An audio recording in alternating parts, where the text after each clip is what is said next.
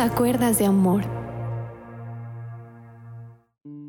Dios les bendiga a todos ustedes y espero que esta serie que hemos tenido nos sirva de advertencia para nuestras vidas.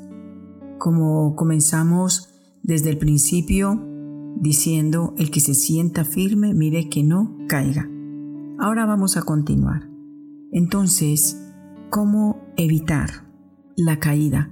¿Cómo evitar esa tentación que le llega al más santo, le llega al más mm, feo, al más bonito? La tentación no mira edad, la tentación no mira si es rico, si es pobre, si es bonito, si es feo, si es ignorante, si es estudioso. No, la tentación le puede llegar a cualquier persona. Total, el diablo no respeta a nadie. ¿Cómo vamos a evitar el caer en el pecado? Pues eh, conociendo y sabiendo cuáles son nuestras debilidades. Si usted sabe que el estar un momento al lado de un chico o de una chica, esto te lleva a no poderte eh, controlar, pues evita acercarte tanto a él y a ella. Usted conoce cuál es su debilidad. No se ponga a orar y a decir, ay Dios mío, ¿cuál es mi debilidad? Usted la sabe perfectamente. Dios nos ha dado inteligencia para poder comprender lo bueno y comprender también lo que es malo. ¿Cómo evitar la tentación? Pues usted, por favor, evite estar a solas con esa muchacha, con ese muchacho, mucho tiempo, yendo, viniendo, eh, invitándose continuamente a un almuerzo, a salidas. Y te estoy hablando es de aquel hombre casado, aquella mujer casada, aquel muchacho eh, soltero, pero que no tiene abstinencia y que siempre está como Sansón jugando con el pecado. Usted y yo tenemos que conocer nuestras debilidades y no solamente en el acto sexual, también en cuanto a coger dineros, en cuanto a tantas cosas que se nos presenta día a día. Usted conoce su debilidad, trabaje en ella, ore, ayune y clame a Dios. Ahora, ¿cómo evitamos el caer en la tentación? Huyendo. ¿Y qué es huir? Salir precipitadamente de un lugar. Eso es huir. Si usted sabe y le dice, mire, a media cuadra viene una cantidad de ladrones a atracar, el señor del negocio baja inmediatamente eh, su, su reja, usted sale corriendo despavorido hacia su casa porque viene un peligro, ¿no es cierto que sí? Bueno, usted también comienza a oler y a sentir el peligro. ¿Y qué debemos de hacer? Huir, salir precipitadamente. Usted, por ejemplo, está en la casa del novio, eh, de la novia, allá solitos, no hay nadie. Usted llega y ¿dónde está? ¿Con quién estás? No, aquí solita, aquí solito. Venga, vamos a conversar. Ay, aquí no va a pasar nada. Ay, usted sí es exagerado. Usted sí es exagerada, dicen muchos. Y no es así.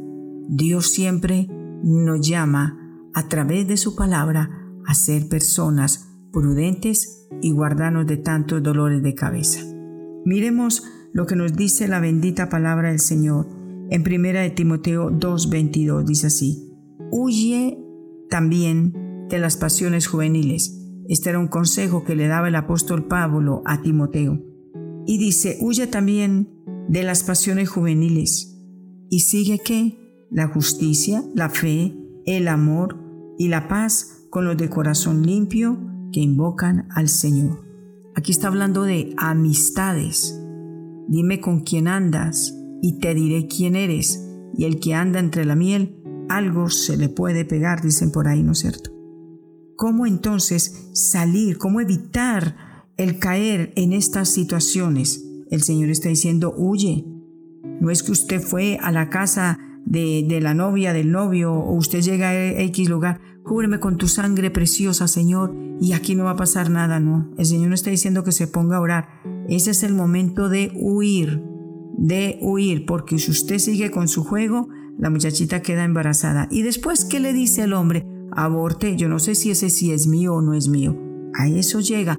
Por eso hay tanta joven que se ha suicidado, Por eso hay tanto joven amargado, tanta muchacha amargada que no le ve sentido a la vida. ¿Por qué? Porque nunca prestó atención a un consejo.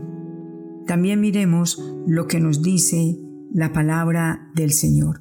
Aparte de que nos dice que hay que huir, también nos dice en 1 Corintios 6, 18, 19, así, huyan del pecado sexual, huya, córrale a esto. Usted sabe que las relaciones sexuales son para el matrimonio, un hombre y una mujer que ha ido a un altar, que ha ido a una notaría, qué sé yo, y se ha comprometido con esa mujer, se ha comprometido con ese hombre. Aquí dice, huyan del pecado sexual. Eh, la sexualidad es pecado si estamos andando, muchos dicen en unión libre, yo digo en una unión lleno o llena de ataduras. Ningún otro pecado afecta tanto el cuerpo, dice la palabra de Dios, como este. Y sigue diciendo, porque la inmoralidad sexual es un pecado contra el propio cuerpo. ¿No se dan cuenta que su cuerpo es templo del Espíritu Santo, quien vive en ustedes y les fue dado por Dios? Ustedes no se pertenecen a sí mismo. ¿Cómo vamos entonces a salir de esta encrucijada? En primer lugar, reconociendo nuestras debilidades. En segundo lugar, huyendo de ellas. Y en tercer lugar, reconociendo que tu cuerpo no es un prostíbulo, digámoslo así. Reconociendo que tu cuerpo no es cualquier guarida, digámoslo así, de demonios. Tu cuerpo y mi cuerpo es templo del Espíritu Santo. Y cuando yo le doy lugar a Dios, sé que me voy a cuidar y voy a evitar que un hombre diferente a mi esposo me ponga la mano encima. Voy a evitar eh, que un hombre diferente a mi esposo me haga, digámosle, propuestas eh, que no vienen de parte del Señor. Mi esposo, digamos, me puede llamar, vamos a, a tener una intimidad, digámoslo así, pero usted no puede prestarle atención a un hombre o en el caso eh, del hombre a una mujer que le está seduciendo. ¿Por qué no oramos en este momento? Porque para salir la tentación nos tenemos que someter a Dios, como dice Santiago 4:7. Someteos pues a Dios, resistid al diablo y él huirá de vosotros. Hay cosas que son el diablo, pero hay cosas que son la carne. ¿Qué decía el apóstol Pablo? Con Cristo estoy juntamente crucificado y ya no vivo yo, mas vive Cristo en mí. Y lo que ahora vivo lo vivo por la fe en el Hijo de Dios. ¿Qué tenemos que hacer? Crucificar esta carne, no alimentarla. Vamos, es posible en el nombre de Jesús. Todos recordamos a José.